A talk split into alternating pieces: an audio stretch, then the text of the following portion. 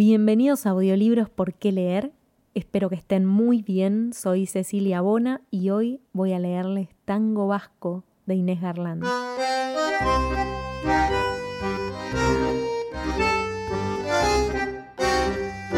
Este es un texto del año 2013 y fue escrito en el marco del FILBA.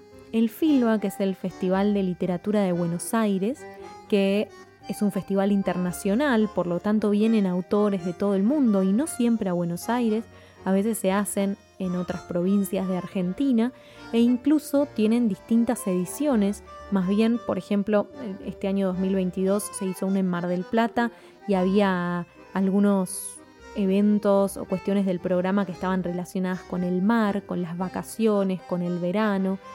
Y en este caso se invitó a distintos autores a que construyeran una crónica de algo en particular, mandaron a los autores, en este caso a Inés Garland y al vasco Cano, a aprender tango y de eso escribir una crónica. Por eso hoy les comparto este texto, que ojalá que les guste. Vamos a la lectura. Yo no uso vestidos, ni tacos, ni escotes. Pero unos días después de recibir la propuesta del Filba, ir a una clase de tango con Harkaitz Cano, escritor vasco al que no conozco, y escribir una bitácora de la experiencia, decido que la noche milonguera va a ser la ocasión para hacerlo. Es hora de que experimente cómo se siente ese personaje aplastado por otros más fuertes del elenco interno. Y avanzo con mi vestido, mi escote y los tacos en una bolsa de lona. No estoy segura de que la lona sea un material tanguero, y la bolsa tiene una inscripción de un colegio alemán, pero no es cuestión de ponerse obsesiva. Con el taxista me va muy bien. Se define a sí mismo como un geminiano veleta y está con una de 25 que es tremenda. Usted no sabe lo tremenda que es. Sospecho que él espera que yo le pregunte qué la hace tremenda, pero no lo hago.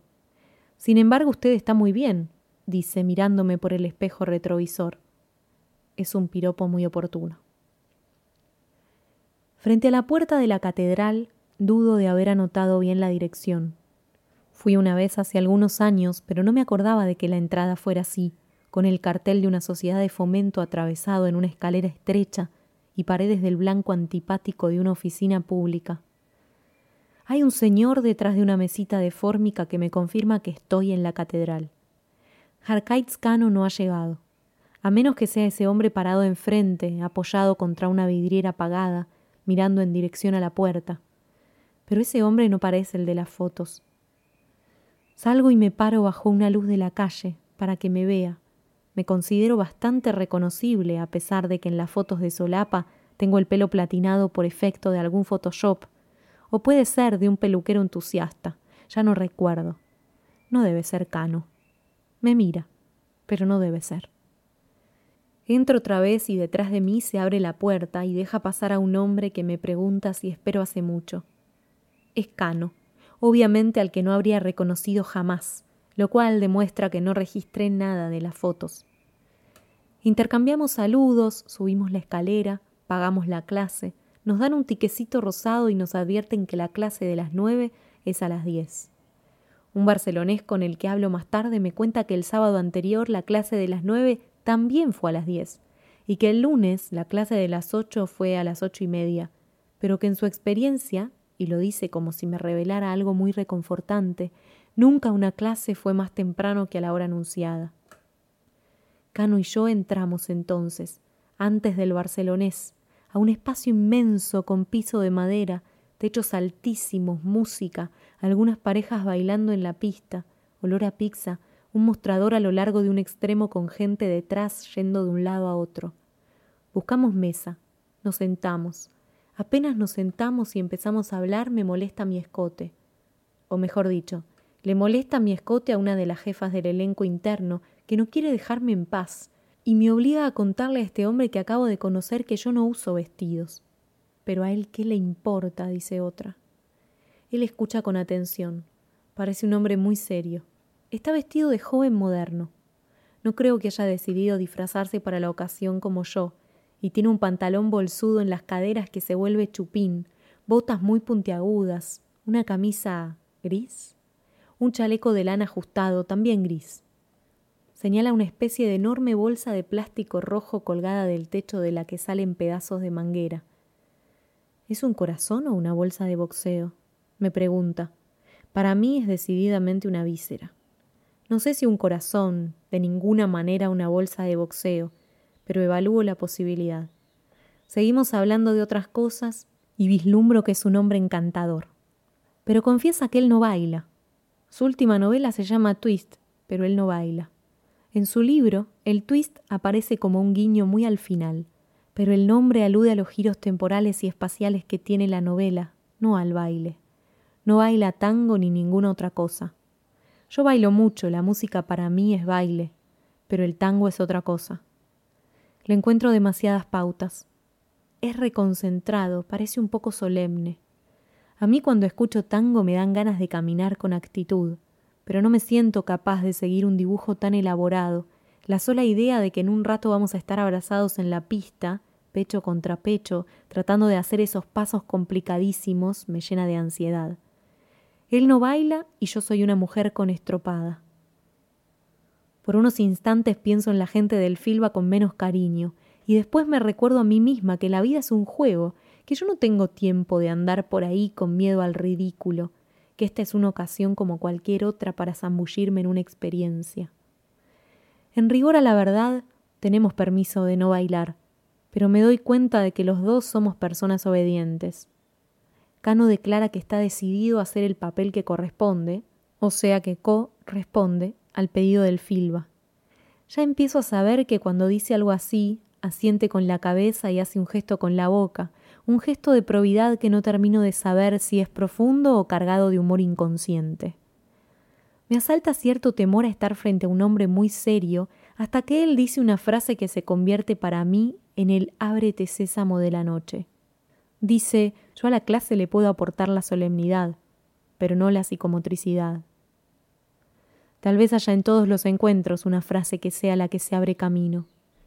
Después hablaremos del amor de los japoneses por el tango, de cine, de música, de teatro, de talleres de escritura creativa, del hecho de que siempre lo invitan a hablar sobre lenguas minoritarias. Le contaré que escribir en otra lengua despierta a otros personajes, como los escotes. Aparecerán coincidencias de esas que nos alegran, pero para mí hay algo que ya sucedió. Es como si ahora sí pudiese bailar. Es hora de la clase. Ya vimos que el profesor es una especie de Gary Oldman con pelo canoso hasta los hombros, andar arrogante, la cabeza un poco echada hacia atrás.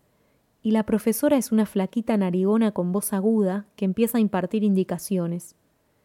Hacemos un par de ejercicios de relajación, flexionamos las rodillas, giros con la cabeza, giros con los tobillos, los hombros hacia atrás juntando los omóplatos.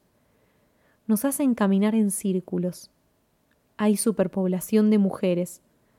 Soy la más alta y la mayor, pero esta vez no tengo que conseguir pareja. Jairkaitz está clavado conmigo. Camina a mi lado con una concentración conmovedora. Todos estamos concentradísimos. Hay americanos desconcertados, gente que camina los altos totalmente fuera de eje y muy lejos del centro de gravedad. Hay unas negras pulposas con peinados afro, un grupo de latinas bajitas con sus compañeros bajitos también, y Harkaitz que obedece las indicaciones uno, dos, tres, al centro, al centro, afuera. Nos hacen parar enfrentados, mis manos sobre sus hombros, las suyas sobre los míos, un, dos, tres, al centro, al centro, afuera. Miro nuestros pies, trato de relajar los hombros, voy hacia atrás, hay cada tanto un paso que tengo que hacer hacia adelante, siempre y cuando Harkaitz haga su parte, que es hacia atrás, obviamente. No hace su parte. Parece estarse tomando esto con gran seriedad, aunque reconoce que el próximo paso en el aprendizaje es dejar de repetirse en voz alta un, dos, tres al centro, al centro afuera. Yo decido no mirar más nuestros pies y mirarle la cara a él. Y hay en su seriedad algo hilarante. Realmente espero que no se ofenda, pero me río mucho. Me río porque avanza con sus pasos de garza y parece haber decidido que después de una serie indeterminada de pasos hay que dar una patada hacia adelante con la pierna bien estirada y el pie en punta. Un movimiento de ballet clásico más bien, que hace con la misma cara seria con que sigue las verdaderas indicaciones. En algún momento muy fugaz nos parece a los dos que conseguimos hacer algo bastante parecido a bailar, y nos deleitamos en eso. Ahora tengo que apoyar mis manos contra su pecho y empujarlo. O sea, él tiene que tirarme el cuerpo encima desde el torso y yo tengo que empujarlo como si quisiera apartarlo de mí. A través del chaleco de lana siento el calor húmedo de su cuerpo, pero él no empuja contra mis manos, y por lo tanto yo no puedo empujarlo tampoco.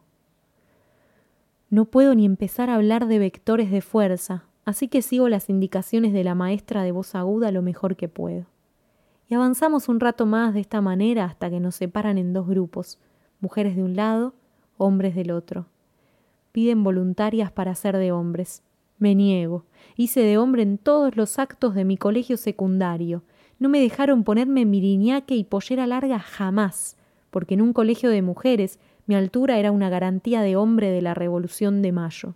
No pienso hacer de hombre hoy que tengo mi vestido tan largamente codiciado. Harkites quedó muy apartado de mí en la fila de hombres enfrentados a nosotras. Esta parte de la clase es complicada. Tardo en coordinar esa pierna que tiene que salir hacia atrás después de un cruce de tobillos. Hay que cambiar de peso. No tengo tiempo ni de chequear qué hace mi compañero. Cuando dicen que armemos parejas, tengo un instante de la angustia de mi adolescencia, cuando esperaba contra la pared el avance de los chicos que sacaban a bailar a mis amigas y me dejaban ahí parada sola. Él está lejos y hay demasiadas mujeres. No hay hombres para todas. Pero nos miramos y me hace un saludo con la mano. Somos inseparables. Iría saltimbanqueando a su lado. Lo intentamos. Nadie podrá decir que no lo intentamos pero la suma de pautas se hace excesiva. Harkaitz propone el tango fijo, un tango que se baile solo con el torso y que deje las piernas en paz, clavadas en el piso. Probamos este tango vasco que nos sale mucho mejor que el argentino y que el finlandés calculo, y finalmente decidimos que ya podemos abandonar y dedicarnos a la pizza que quisimos pedir antes de la clase de las nueve que fue a las diez. Miramos a las parejas que bailan cuando la clase se acaba y entran a bailar los habitués. Y decidimos que hay algo demasiado concentrado en el tango, que salvo los bailarines eximios, todo el resto parece estar tomando decisiones cruciales a cada paso. ¿Cómo se puede bailar tomando decisiones cruciales?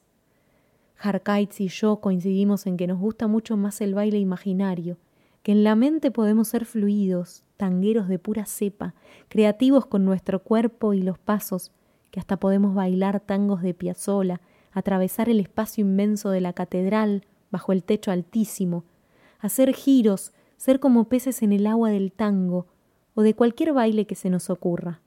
La imaginación no tiene límites, como Humphrey Bogart e Ingrid Bergman, que siempre tendrán París, nosotros siempre tendremos la imaginación, el lugar donde los hombres se enamoran de mí, vaya con tacos o en pijama, el lugar donde todo es posible.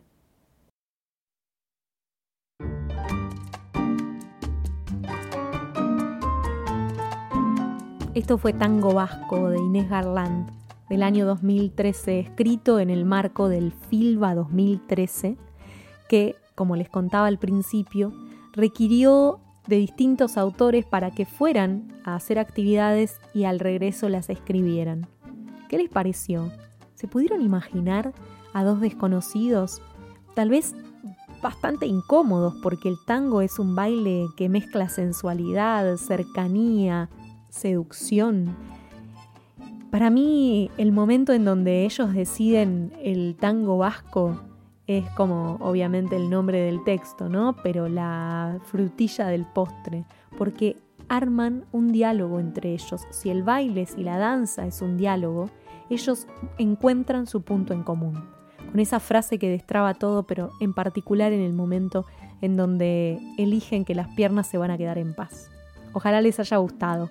Me pueden recomendar textos, me pueden contar qué les parecieron los que escucharon hasta ahora en arroba porque leer. Estas son mis redes sociales, Instagram, Twitter, Facebook, YouTube, TikTok, donde sea.